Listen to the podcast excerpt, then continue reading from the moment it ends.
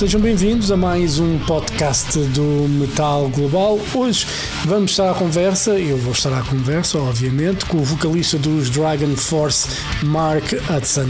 Ele lançou no final de agosto de 2023 o seu primeiro disco a solo, intitulado Starbound Stories.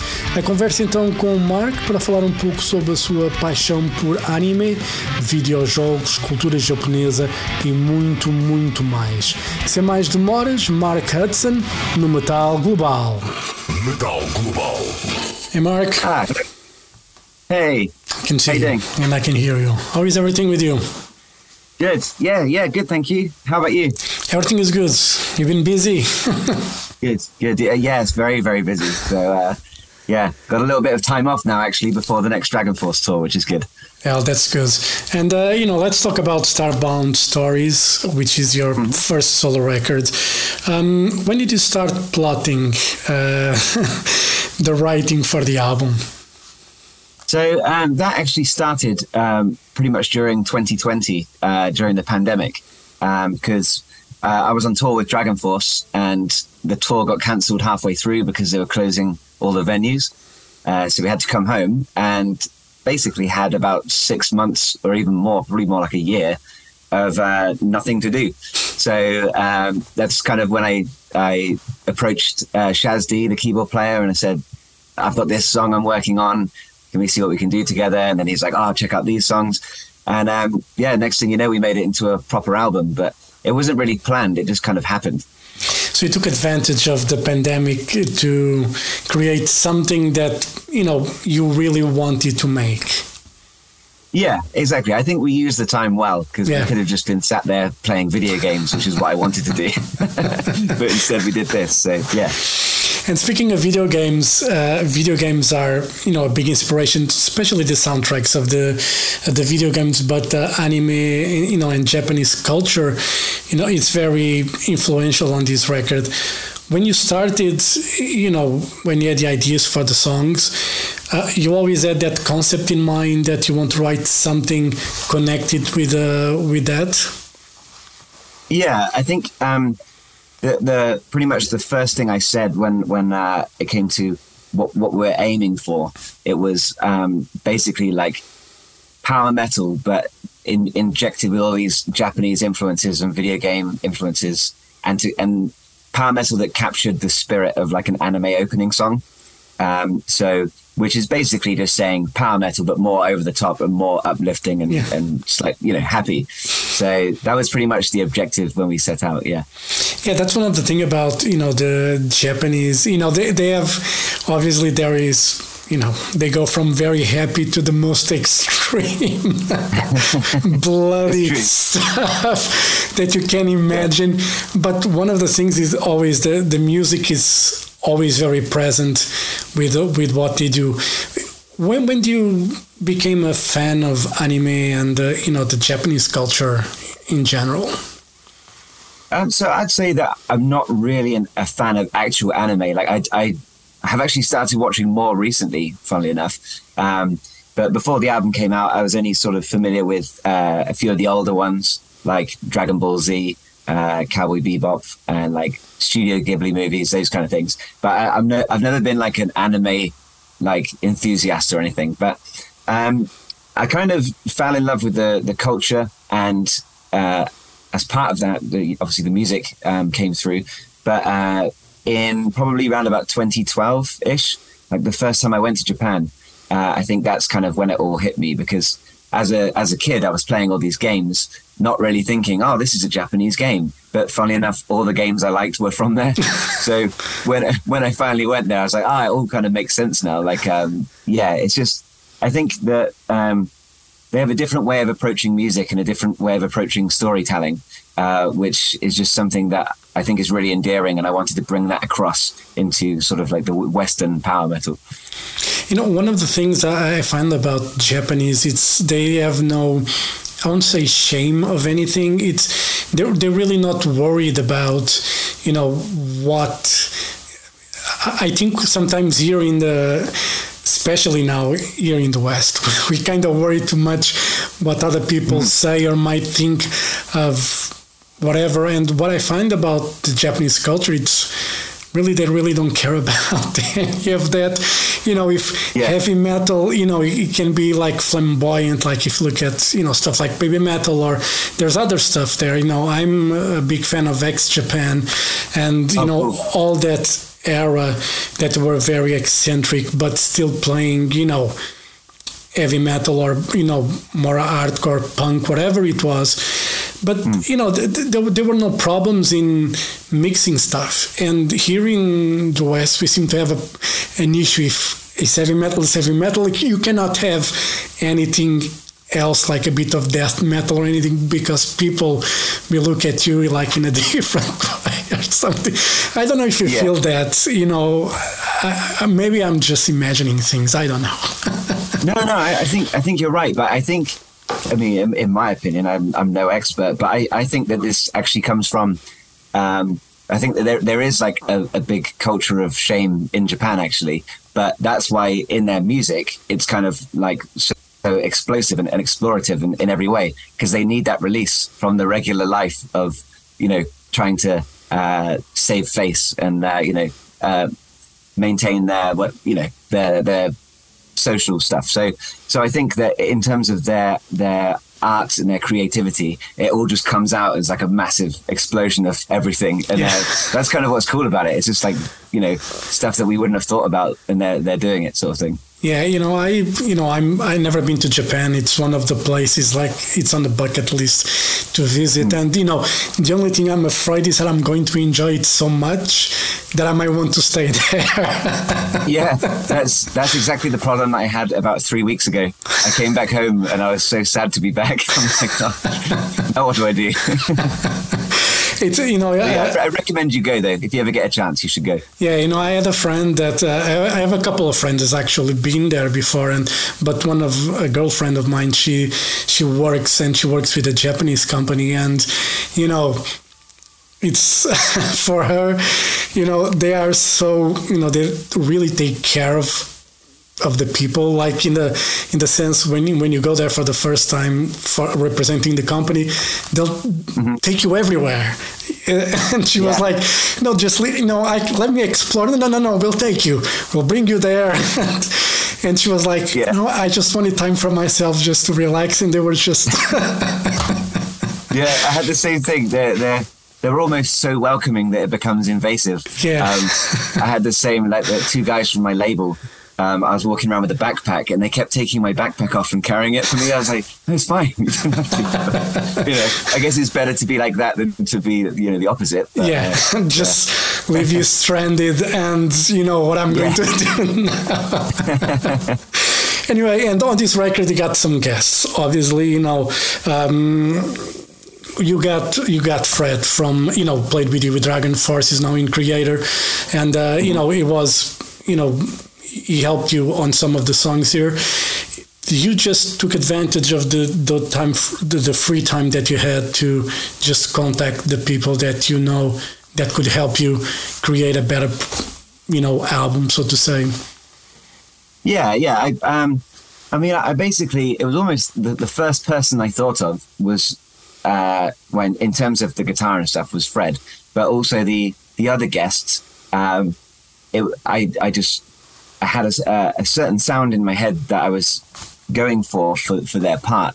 Like for example, in Dracula X, the solo, I thought whoever plays this solo has to be like an amazing player who's going to do a bit of every technique, and for it to have a slightly neoclassically vibe to it. So I just picked Jacky Vincent straight off the top of my head, and luckily he's just a, a person I've been chatting to for a while because I met him on tour.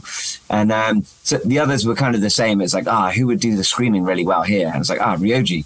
And it just kind of all came into place. It, uh, it was trying to match the people with the song kind of yeah. thing. But luckily enough, I, I knew a handful of people that would uh, would do the job really well. So and they did.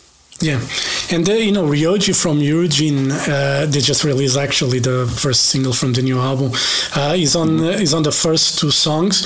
He, he, was like one of the first that also came to mind when you thought about this record because yeah. you know he's a he's a I remember watching GYZE before and uh, you know and he was awesome and the band is great really they are really good yeah yeah no um, I, I love him and, and the band uh, I've known them for quite a long time now because um, they supported us in this one random show that we played in Taiwan they were the support acts for us um, so I got talking to him there and um, yeah I just I, I, really like uh, Ryoji's playing, uh, both guitar and singing, and um, he also plays a lot of like traditional Japanese instruments yeah. as well. So I thought he was like a really um, natural choice to bring in some of those cool elements from Japanese music. Um, so yeah, he was probably the, the second person I contacted basically, and uh, being good friends, he was really happy to to come on and do it because um, I actually also sang on uh, his previous album. So we kind of have this little thing going. Yeah. So uh, yeah, yeah, uh, it worked really well, I think. Yeah, that's cool. And uh, you know, when you have a guest, obviously you have something in mind. Were all the songs that you had, you know, written, or did you ask normally for the help for the the songwriting when it came to guests and everything? No, so most of the guest stuff um, was already written for the songs. Um, there were a couple actually that that weren't written for the songs, um, like the end of Star- Starbound Stories, um, the guitar solo that's played by Galen. Um, their solo was just it just blew blew anything out of the water that I could have come up with, and uh, yeah, so so some people brought their own elements to it, but uh, but the majority it was already kind of roughly scripted out what what we wanted them to do. Um, even some of the guitar solos and stuff is just like we want you to play a melody here and then tapping here and then this bit here. But um, yeah, so it was a bit of a mixed bag you don't have any problems when someone when you ask someone you know play this part and i want you to play a bit like this they won't tell you like fuck you you know if you want me to play i play my way. Yeah well actually um, yeah there, there, was a bit of a, a, process of navigating through that but not with any of the guests that are on it but uh, there were a couple of other people i asked and i was like ah oh, this isn't quite what i wanted. But, um, but yeah um, that was the thing actually with um, with Syu from Galneryus, I really didn't want to tell him how to like what to play because I was like I love his playing, but at the same time I already had in my head like this song would work perfectly with this. Um, so he took he took a rough solo we had going on and just made it his own, which was really cool. So that, yeah. that worked really nicely. Yeah, and uh, you also you know did a thing in singing Japanese on the yep. last song. Um, was it hard for you? How did uh, you know that came about? Especially, you know, let let's talk about you know writing the lyrics and and all that. Um, you know, I know Marty Friedman can speak Japanese and you know he's very fluent, but yeah. you know I don't know if you have like a history or a base or a study on it. So just guide me a bit through that. Yeah, no, no, I don't. I don't really have any uh, background knowledge of Japanese. I, have I've just managed to say basic stuff, and then I've previously like learned quite long speeches to say on stage. So I, I'm quite familiar with how the language sounds, but in terms of actually knowing what I'm saying, no, I have no idea. so um, with this song, I wrote the lyrics uh, in English, but not perfectly because I knew they weren't going to translate anyway. So uh, an, an, approximation of what I wanted the song to be about, basically. Then I had it translated, and then I asked some Japanese friends as to, you know, is this rhyming correctly? Does this sound right? And they kind of iteratively made the final result, uh, but changing little bits here and there. Um, but the really difficult thing was actually getting the pronunciations correctly because um, obviously having it written down is like not very useful. So uh, I had a friend basically recording um, vocal messages through WhatsApp, like line by line. And then, uh, and then I was sending back like the isolated vocals, and they were saying, "Oh no, this bit's wrong, this bit's wrong." So yeah, it took forever, but uh, apparently it's very convincing though. the people that have heard it so I'm like, yeah, cool. So, so it's, it was one of those that you had to sing almost word by word to be sure that everything was, you know, as on point as possible. Yeah, that's it. And there, there were a lot of times where, uh, to me, it sounded the same. Like I'm seeing this exactly how you're you're saying it in the message. They're like, no, no, no, it's different. You know, like languages have those things where people are really picky about it doesn't sound right. So I kind of had to uh, think like a Japanese person and sing a bit differently and make it happen. But it, it was really cool. Though. It was really fun. But um, I yeah, it was a lot more work than every other song in terms of the vocals. Yeah, you know, I, I know, like I mentioned X Japan, and you know, sometimes they have like words in English or something, you know, during the songs or the chorus is in English or something, but all the rest, you know, I just, you know, I wish I knew what were, what were they saying, yeah. you know, I just, you know, because it's it, it's actually it, it sounds nice, you know, to hear the like the melodies and everything everything that they do it just sounds so good that I wish I could learn. And you know, I remember Queen on the Day at the Races. They had the song Teo Torriatte, which had parts in you know in uh, Japanese as well. And oh. you know, I thought like it was you know I don't know if Freddie Mercury did the same as you did. I, they didn't have WhatsApp back then. Probably did it over an actual phone. Yeah. Probably, you know, and I think it's just it's just great. And uh, you know, how long did it take for you to finish the whole the whole records? Ooh, that's a good question. Um, I think I think it was it was finished around about two and a half years, maybe, which is a long time. Um, but I think that yeah, there's a there's a load of other stuff that you have to tag onto the end. Like w- once you've actually finished the album, um, it doesn't mean it's going to come out the next day. You then have to do you obviously get a record label and go through all that process and do music videos and stuff. So I think it was about two and a half years to do the recording part. Um, but I was also having to tour with Dragon Force and do some Dragon Force recordings and some other projects uh, recordings as well. So that delayed it a little bit but yeah, probably two and a half long, long ass years. so now you have the album in your hands, and you know the reactions have been out. You're happy with it. Was there anything that you would like to change? Um, honestly, no, I, I didn't think so, and I'm really happy with the feedback um, that I've had so far. Um, but one thing keeps making me laugh, and that's like how many people. So it, it seems like the reactions are divided in two. People saying, "Ah, oh, it's so catchy, it's so uplifting, it's so blah blah blah," and then other people just basically saying, "This isn't metal. What's this bullshit?" So, like, I'm finding the feedback quite funny because I, I, I actually didn't really think about that. That yeah, it's being released on Napalm, and uh, you know, it's not metal as such, but um, but you know, it's not. So like, those comments are kind of valid, and that I didn't set out to create a heavy metal album anyway. But I just thought it was quite funny. But um, yeah, yeah, I'm really happy with the feedback, and I don't think there's anything I'd go back and change. But um, m- maybe I'd do a few more heavier bits in the in the next album, um, just just for a bit of contrast. But I felt like there was enough on this album already. But um, yeah, maybe I shouldn't bother reading YouTube comments anymore. That's the worst thing someone can do is just read.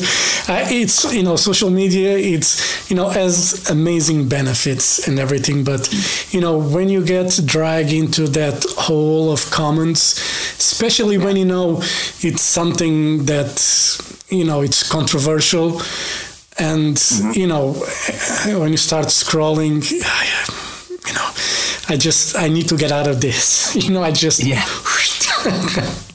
yeah, that's it. it. I'll smash the phone. yeah, yeah, yeah. It's so funny the effect it has on you. It's like, um, yeah, you can for for every ten comments you read that are really nice and positive, the one bad one is the one that I think about, and I'm like, oh no. but, you know, no, that's yeah. that's the thing. I, I think it's part of most humans. It's. Uh, you can have 100 people saying that it's good you know it sounds great but that one person that doesn't like really affects you. And yeah. and and you can really take that at heart and pay more attention to that than to everything else. It's That's you know how the mind yeah. works fucking crazy yeah i'm i'm trying to just think of the positive stuff but to, to be honest all, none of the negative stuff is insulting the music. It's Yeah. just ins- insulting the fact that it's not metal. So it's, in my opinion, that's not even negative. But what is metal? Well, I guess Slayer is what they're, they're talking about.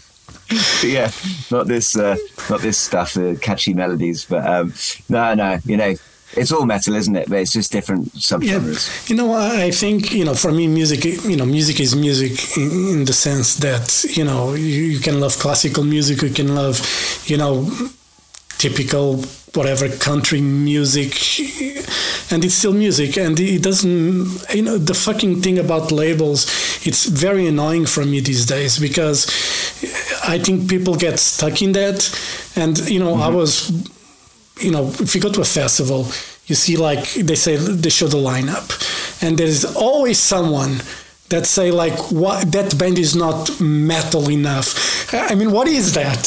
Why is not? I don't get it. You know, I don't know what is not Yeah. metal enough. I don't know. It's true. It's true. But the question is, uh, are they entertaining enough? Does it really matter how metal they are? I don't know.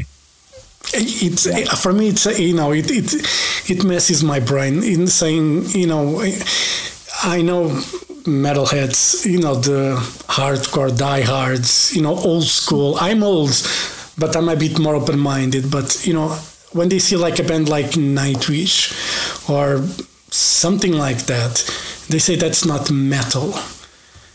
I Yeah, I just, you know, it.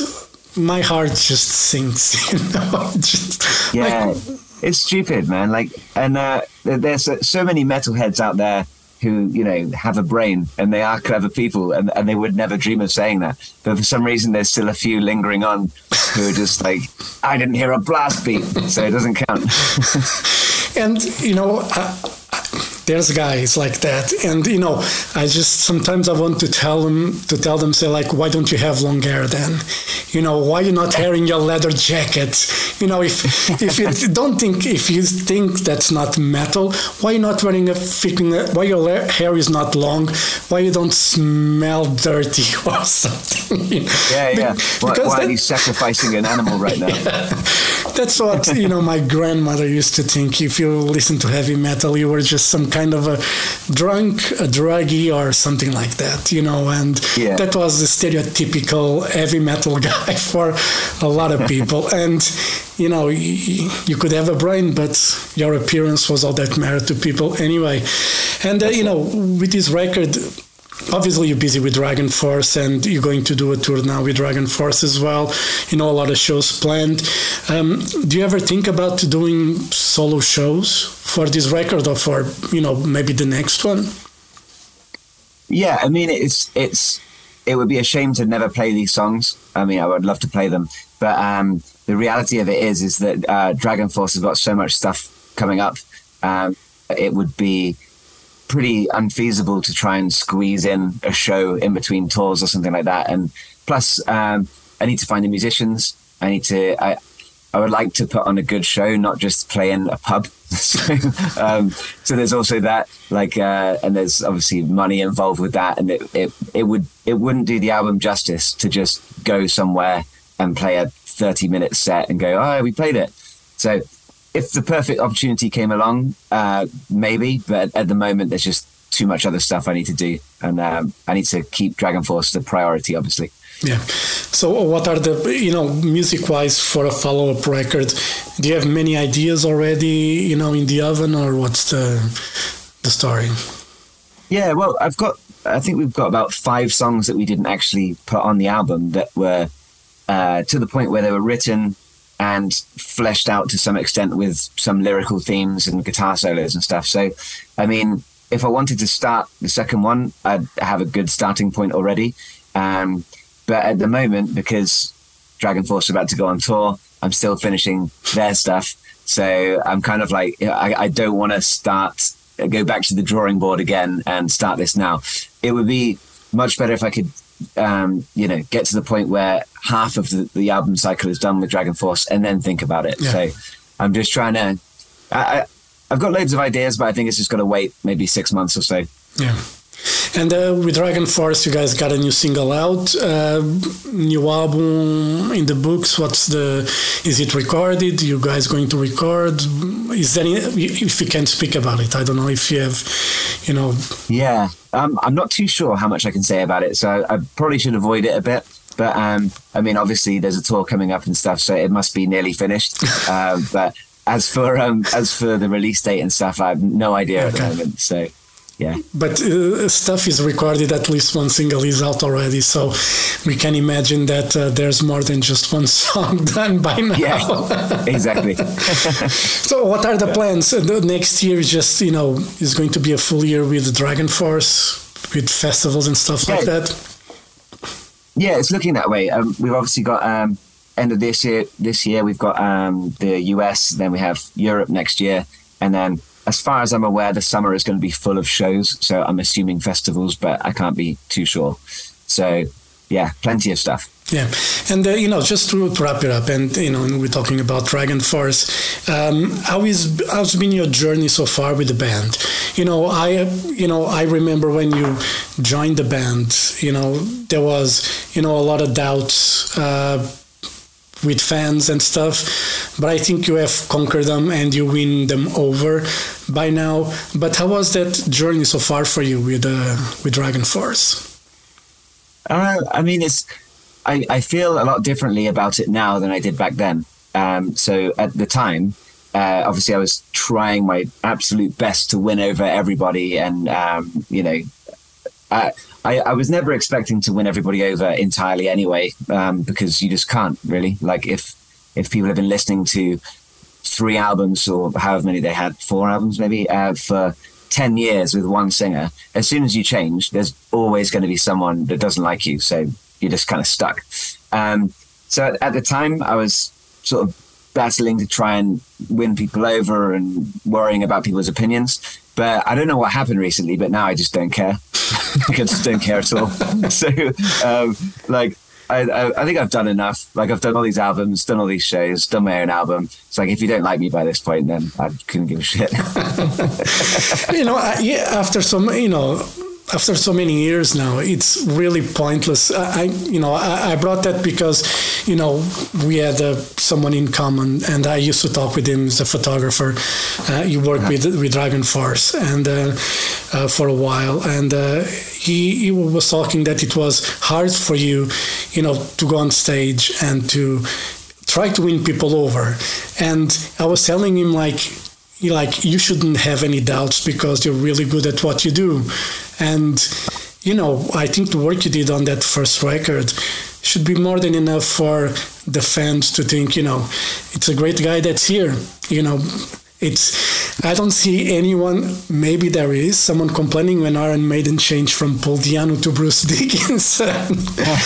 I'm not making that comparison in in, in yeah. that sense, but I don't think anyone complains about that. You know, and I don't know. No, I, no, I appreciate what you're saying for sure, and I, I, I also feel like I put in the legwork to to have won over some people, but um, and like nowadays, I really do find that people uh, do like what I do, so that's that's totally fine. But um, yeah, it's just you know there, there's more to it than just singing. There's yeah. uh, there's also do, do they like your persona and the way that you address the crowd and all these different things you do. And I, I think at first um, when I joined the band, they were trying to push me into being somebody that I'm not.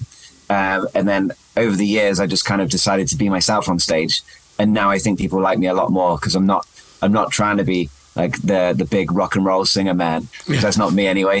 Um, I'm, I'm more like I'm more English than I was when I started. You know, like uh, I'm, you know, trying not to talk bullshit on stage and just uh, be honest. But yeah, I think people like it. Yeah, no, I think it's uh, I think it worked really well to be honest. And uh, you know, I will say this now pretty confidently that it was an upgrade. cool. ah, thanks, man. I appreciate that. In my opinion, but you know, you know, at the end of the day, it's it is what it is, and it's my opinion is you know it's not worth that much anyway it's just my opinion as you know as everybody else's opinion you know it's as relevant in their own bubble, probably. So yeah, uh, well, it means something to me. So thank you. All right, Marc. Thank you very much for your time and all the best for the solo record. Obviously, you know, it would be nice to see if you play these, you know, some of these songs live. You know, maybe when you have the second record. I think probably Japan is a place where you have to start to put on a show for this record. You know, I think that would be where I would start. Yeah, I think you know that anyway. So, all right, have a great day. Hope to see you with DragonForce in Portugal soon. It's been a while since you guys last played here, so um, yeah, need cool. to bring you guys back. All right. Yeah. Marc, cool. have a great day. Hope man. to see you guys soon. All right. Thank you. Yeah. Thank you. Thanks a bye. man. Thank Cheers. you. Bye. Take care. Bye. Bye.